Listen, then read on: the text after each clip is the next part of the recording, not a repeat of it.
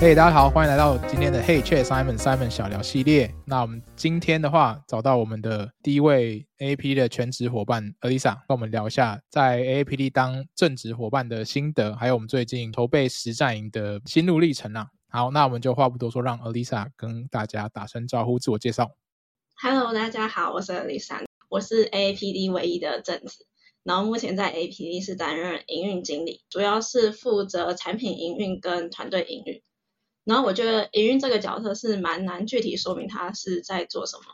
但我觉得他就是蛮像一个齿轮的角色，他看起来不是那么起眼，但他可以帮助团队在产品开发的时候顺利的运转。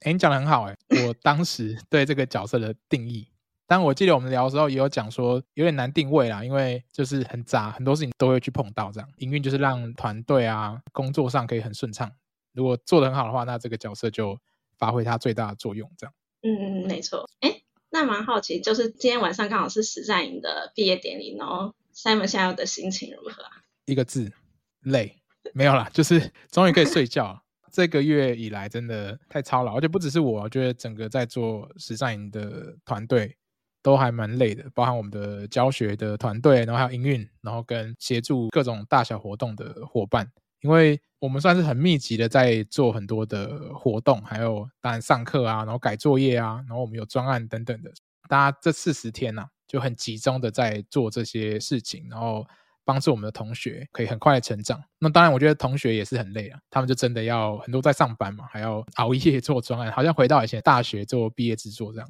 所以今天毕业，我觉得还就是蛮感动的，就是终于。结束就是有看到很多学生，他们刚进来，然后到现在的那个成长，其实还蛮明显的。你就觉得说，哎，这个四十天真的还算蛮有效果，而且好像很多人都因此有找到更明确的方向。我觉得这个是我还蛮感动，然后当然就很期待今天晚上我们有准备了一些有趣的桥段跟活动。大家听到这一集的时候，如果你是我们的学员，你就会知道今天毕业典礼已经发生什么事这样。那回归到呃今天要讨论的主题，蛮好奇 Simon 当初为什么会想要创立 APD 这个公司，然后为什么会想要找一名正职？就是 AAPD 它一开始不是公司嘛，它一开始都是我自己一个人的，算是这个 side project 或是一个非盈利的组织，然后都是以这种活动啊或是专案形式去找一些合作伙伴。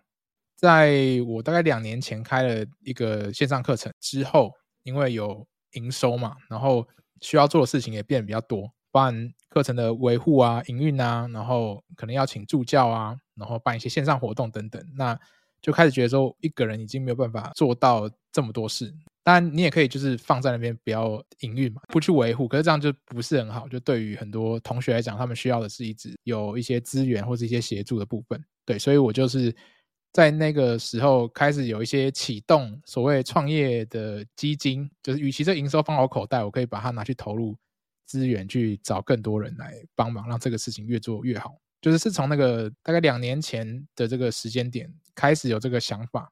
不过那时候都还不是什么正式的公司，就只是有付大家薪水，然后还是以这个兼职的形式在合作，维持了蛮长一段时间。而 Lisa 当时也是先兼职嘛，大概。可能一年多吧，还是快两年，直到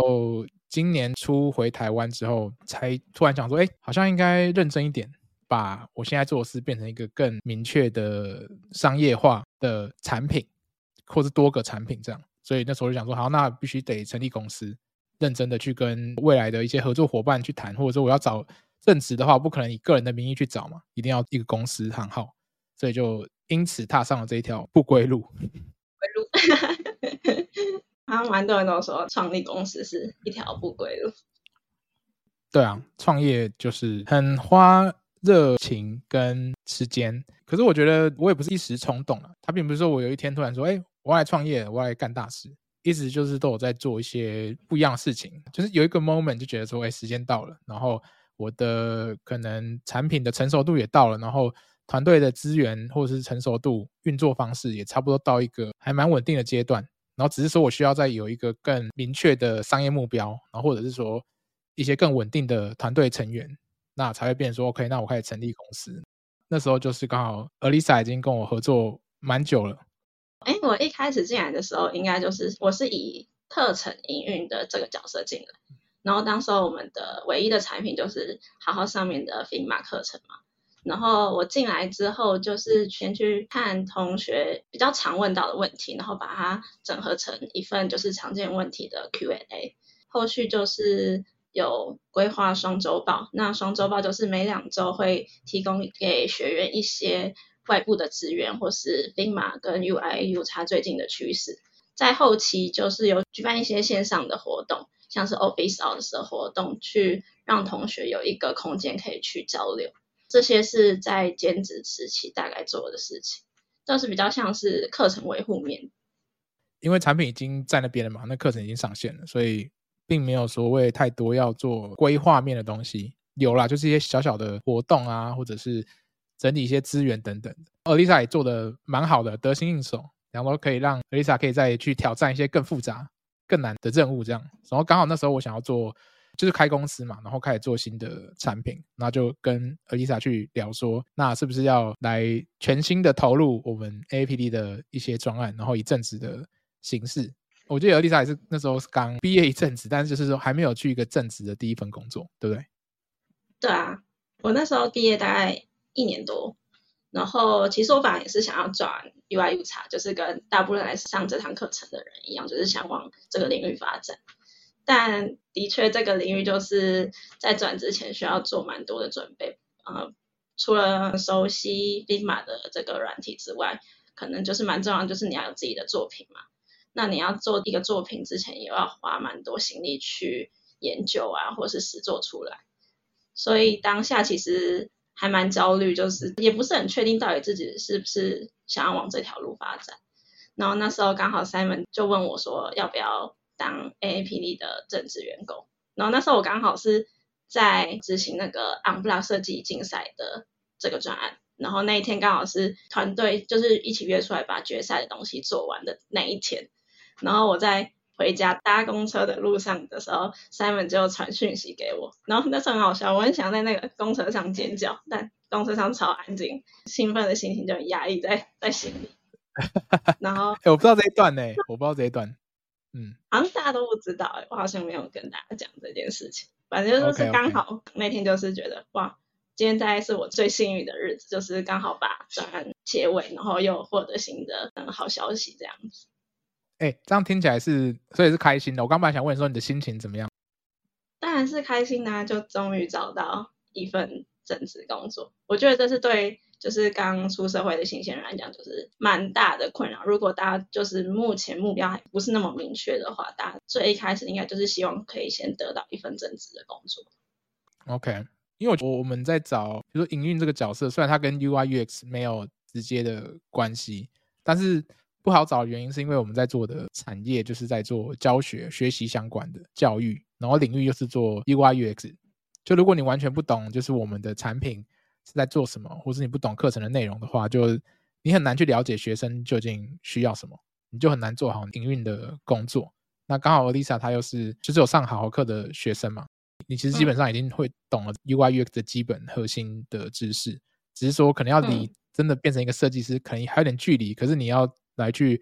辅助这些学生学习，我觉得还是算蛮绰绰有余的。这样就是刚好时机很对了，对，不然你可能就跑去找别的工作这样。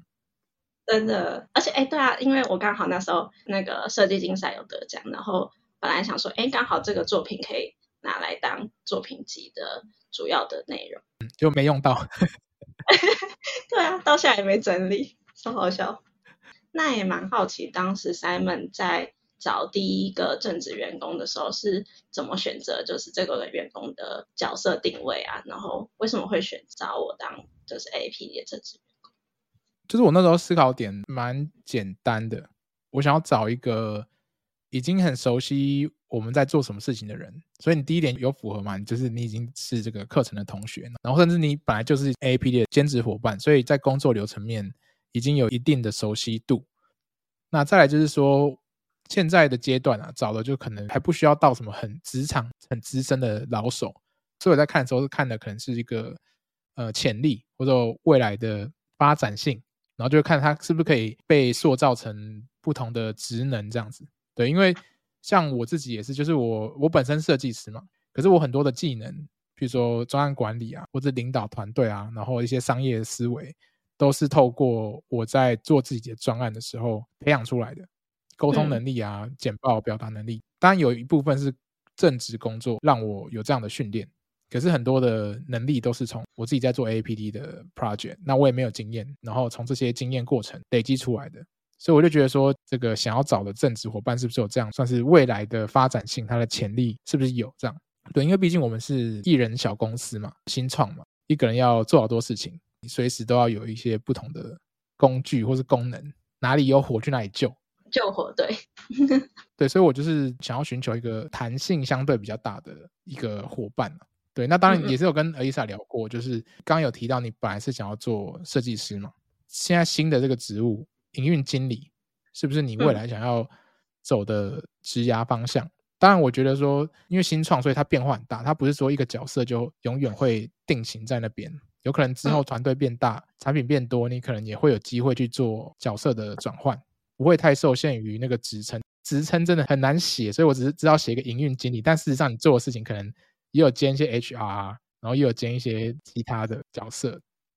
对啊，其实我一开始进来的时候，我自己也是把自己当一块白纸去吸收。最一开始就是什么都不知道嘛，那把自己当白纸，可以去多去观察，然后帮自己增添一些色彩。刚刚就像 Simon 说的，就是进 A P D，虽然是以营运经理这个角色进来，但其实在 A P D 做一些专案的时候，可以去累积蛮多不同的技能点。嗯、像是专案管理啊，或是在做每一件专案的时候，我们都蛮常运用一些设计思考的能力。那我觉得，不管未来是想往营运发展，还是往产品发展，设计思考的能力都蛮重要的。然后我觉得刚好在 A P D 就是是一个蛮重视学员的体验啊，然后设计的流程的环境。所以我觉得就是蛮多技能都可以像 Simon 说一样，就是做中学的去慢慢的累积。我觉得我们团队蛮特别，反正我自己本身设计师嘛。所以我可能不像很多可能老板是什么商业背景出来，或者是工程背景出来的。我觉得那个做事方法或者是想事情的角度好像不太一样。对，就我可能甚至比较追求产品的体验或是一些细节，不会以说我要营收要很高。就当然公司要营运，你还是得要有一些资金嘛，现金流。可是你可能就不会说为了赚钱，然后去做一些你自己都觉得品质不是很好的。产品这样子，不过这就是可能每一个团队有他的风格啦。这样，那我觉得 AAPD 的团队的风格就是前期就是我的风格，就是我的文化或者我的想法就会渗透到 团队里面。那因为人变多之后，就会开始形塑出一些大家的做法，会融合在一起，这样。嗯嗯，化学效应的感觉。那 Alyssa，你目前觉得感受下来如何？不管是成长面啊，或者是适应目前这样子变化比较多的角色的时候。其实我是蛮适应这样的步调，因为蛮多人都说第一份工作会影响就是自己的工作习惯，会是自己工作习惯养成的方式。我进来之后就一直蛮习惯 Simon 这样的工作方式啊，或是步调。然后我觉得在 APD 我蛮喜欢点就是大家都蛮扁平的，所以你在做专案的时候，每个人都可以有蛮大的影响力，也可以有蛮多的话语权，就是。每个人在做事的时候，我们可能都会给予一些回馈。那每个人的回馈都是会被听见的，因为要给一些回馈，所以也会从中去训练一些自己批判性思考的能力。我觉得整体下来算是蛮开心、蛮幸运在 AAPD 担任正职的这个角色。那你这样以后去别的公司会非常的不习惯哦？对啊，因为太习惯，就是看到觉得什么事情都会想要讲出来，但。我知道，就是在外面可能没有办法这样子。看公司文化，因为我都在国外工作很久嘛，所以我觉得我带了很多国外的做事的方法，或者是沟通方式、思维到团队里面。当然不是我明着讲啊，就是说，我觉得潜移默化中就会变成这样子，就是可能讲话很直接，对事不对人这样，然后去把一些我们看到的问题或是建议可以去讲出来。那目的是为了让这个事情可以做得更好，或者其他人可以进步。所以我觉得这就是我们也算是一种文化嘛，沟通方式。我自己有写一个文件吧，就是说大家可以怎么沟通在团队里面。那我们喜欢的沟通方式是怎么样？不然我就先问一下，就是 Alyssa 现在正职，那你现在主要工作内容有没有哪些变化？因为前期都是在做课程维护面，那变正职之后，就是因为 AAPD 创立公司，就是势必要一些产品。目前就是在做呃 UI 实战营，这个是我们第一个产品。那中间还有去做一些就是网站的规划，然后有去接触到一些就是竞品分析啊，然后跟资讯架构的设计，还有 Wireframe 设计。中间有去部分资源网站的设计。那现在就是在全心全意的投入 UI 实战营的领域。那还有招募，还有面试实习生。嗯，就真的是什么都做，事情真的很多。前提有没有压榨，Alyssa？因为我们还是应该要准时上下班嘛。虽然就是有时候要配合其他兼职的伙伴，要晚上开会。哎，对啊，可以讲一下我们的工作时间应该蛮弹性的吧？你是几点上下班？因为我自己都是喜欢睡比较晚，然后也比较晚睡。九点十点才开始工作，然后到六七点，因为我们蛮常都会晚上会有一些会议，因为有其他的兼职伙伴，他们也有正职工作，所以我们蛮常会议讨论的时间都是约在晚上，所以我和其他兼职伙伴的工作时间就会不太一样，就是我可能就是比较偏下午跟晚上在工作，然后早上就可以睡饱一点，蛮好的，而且也不用通勤。对啊，就是起床大概走个三十秒，然后就到工作做 stand by。那你这样会不会生活跟工作的界限有点拆不开？其实我觉得一开始会，因为我自己都是在家工作，所以我一开始生活跟工作是在同一个空间里面，会有点不习惯。后来有把就是工作的区域把它放在家里的某一个地方，那进到那个地方就知道自己要进入工作的状态。生活的话，可能就是离开那个区域，我就是做我自己想做的事情，我就是尽量不要去再去碰工作的事情。就是你要自己切分那个区块跟区域。因为我在家工作了，大部分时候，所以主要是我的房间放不下书桌，所以我我的书桌现在是在客厅，就是一个蛮完整的工作区域。可能跟你差不多，就是我如果离开书桌，我就会远离我的工作区，我就可以去放松啊，然后做别的事情。然后不会那个界限这么模糊，对。不过我觉得难免的，嗯，因为突然有事，然后我们又比较弹性，所以有时候就临时要赶一些东西，或者是突然要去救火，所以就会又跑去工作。但就是那个平衡抓一下，应该还 OK。Simon 应该可能十几个小时都是待在工作区。对啊，上班跟 跟下班还在工作，做自己做 APD 的工作。但我中间会有很多 breaks，因为我我旁边有沙发，然后我就会去沙发背一下，就是觉得能量要充电之后再回来。然后我是升降桌，就有时候我会换那个姿势，我不会一直坐着，我就说站着，然后就可以调整一下状态这样。然后或者是像电脑是有一个荧幕在前面嘛，外接的，那我有时候就会把我的电脑拔掉，然后反正客厅的远方后方有一个餐桌。然后我也会坐在那边餐桌，所以有时候耳机上你跟我开会，你会发现我是我的镜头跟 现在不太一样，就平常录音的时候不太一样，所以就是换一下环境，有时候会比较灵感，对，心情也会比较不会那么一成不变的感觉。对，还是要啦，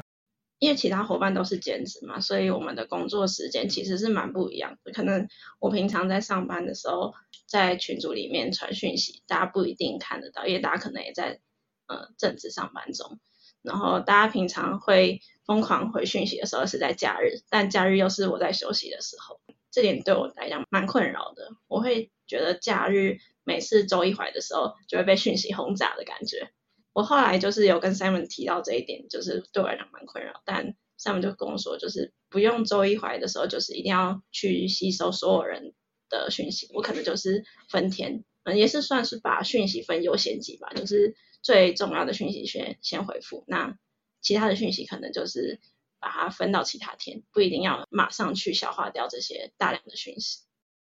那虽然你现在已经蛮习惯远端工作的方式，那只是说因为同事啊都是兼职，包括我自己也是，不是说百分之百的时间都在做 AAPD 的专案。你会不会觉得说有时候你要去跟伙伴学习的时候会比较没那么容易？或者说你自己是怎么样让你可以更快的成长，然后在这个工作的环境中，你可以有更好的表现。我自己的话，我会去去观察每个人的工作模样，就是可能会去吸收一下大家，不管是文字表达的能力，因为我们是全远端嘛，那我们所有的专案的规划都是在 Notion 上面，所以我可能会去多去看其他人是怎么设计和执行他的任务，然后去从中观摩，然后把觉得大家做的不错的地方，我就会学起来。像是我们是全员端，所以我们会蛮重视文字传达的能力，然后我就会看其他人传达的脉络是如何去呈现，那我自己就会去学起来。嗯然后这个我的确是蛮要求的。因为我觉得远端嘛，唯一的沟通方式就是文字的话，如果这个没有做清楚的话，就容易误会，或者说不够有效率。我们团队就蛮在意这种表达能力，不见得说你口语要表达很好，可是你至少打字啊、传讯息或者是写文件，要办法很清楚的去让别人知道你的意思。可能远端团队也会比较常讲说，我们要有点奇怪，就反直觉啊，叫过度沟通。一件事情原本就是，如果你面对面讲，可能就简单讲就好。可是你如果是传讯息，你就必须要把哦，maybe 你的脉络讲清楚，为什么要做这件事情，目标是什么？嗯、那希望我期待你可以帮助我什么事情？嗯、就是把一些枝微末节，在别人问问题之前呢、啊，就先如果你想到你就先讲，不然你这样有可能会又要一来一回又花时间。如果他又不是跟你哦，除了远端，另外一件就是非同步嘛。刚刚 Elisa 有讲，可能礼拜五传的讯息，礼拜一你才会看，或者是谁早上传，谁晚上才看。所以这这都不是说及时的，不是像我们面对面这样，所以你就变成说，你如果还要再浪费掉那种一来一往的时间，就会很没效率。所以我们都会鼓励大家，如果事情能直接讲，就直接讲的很清楚，不用在那边，哎，你好，有空吗？这样 就不会安安安有空吗？这样这样这样太没效率。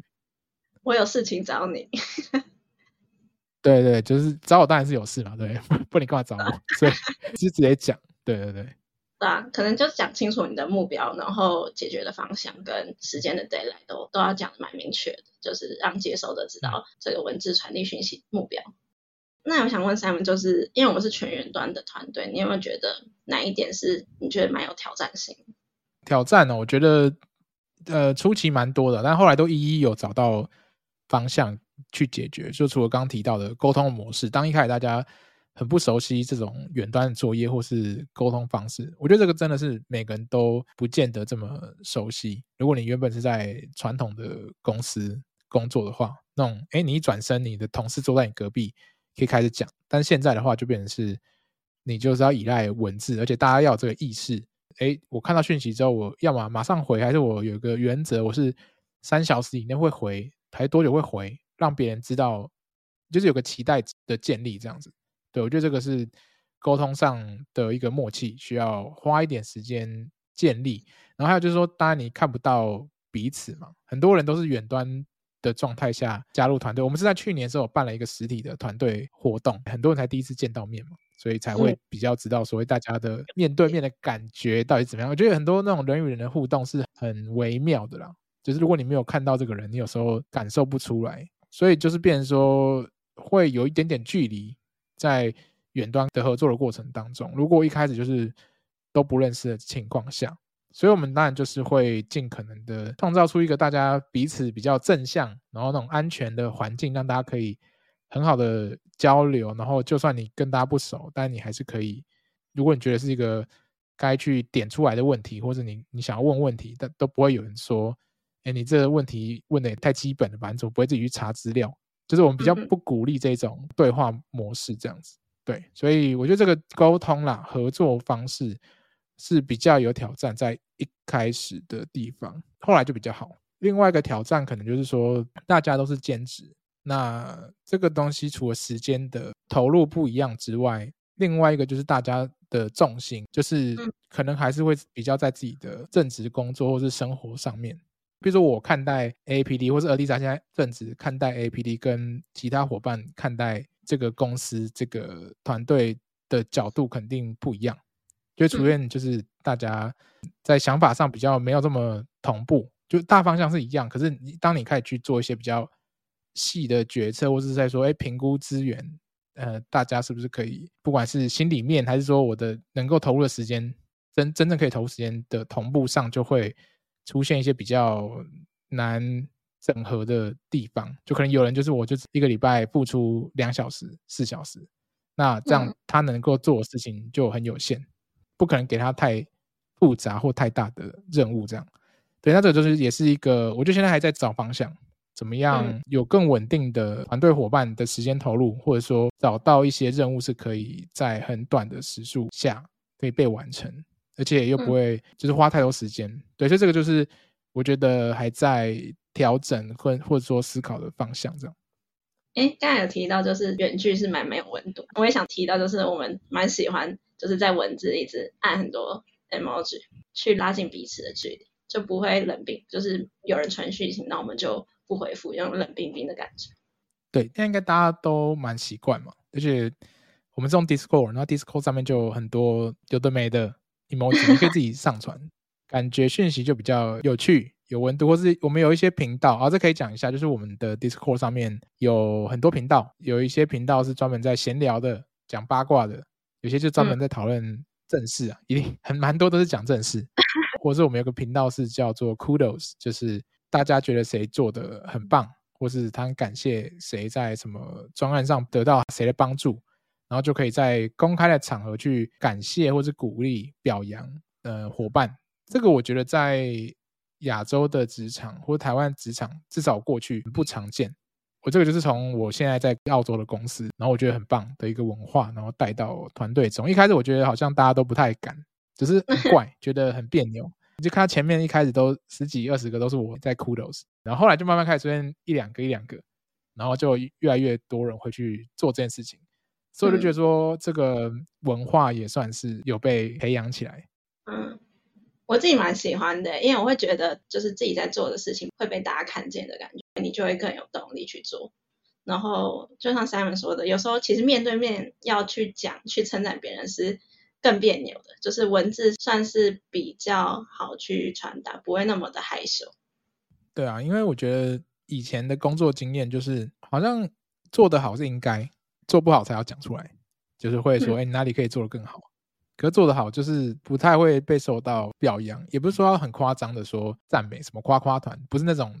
就是我们就只是就事论事，然后觉得，哎、欸，真的感谢有你帮忙，然后我们事情才可以做得品质这么好，然后也合作很顺利。对，就只是就讲一下，我觉得这样的话就是让，我觉得那个词用来讲，recognize 是什么？被也不是被认可，就是说被意识到，哎，其实我做这件事情，就即便是很小的事情，都可以拿出来去讲这样子。对，嗯嗯嗯。哎，那我们前面聊了蛮多 AAPD 的工作的流程啊，然后现在想聊一下，就是另一个主轴，就是呃 UI 实战营背后的筹备的过程。下期节目我们将聊聊第一届的 UI 设计线上实战营，那就让我们敬请期待下集节目喽。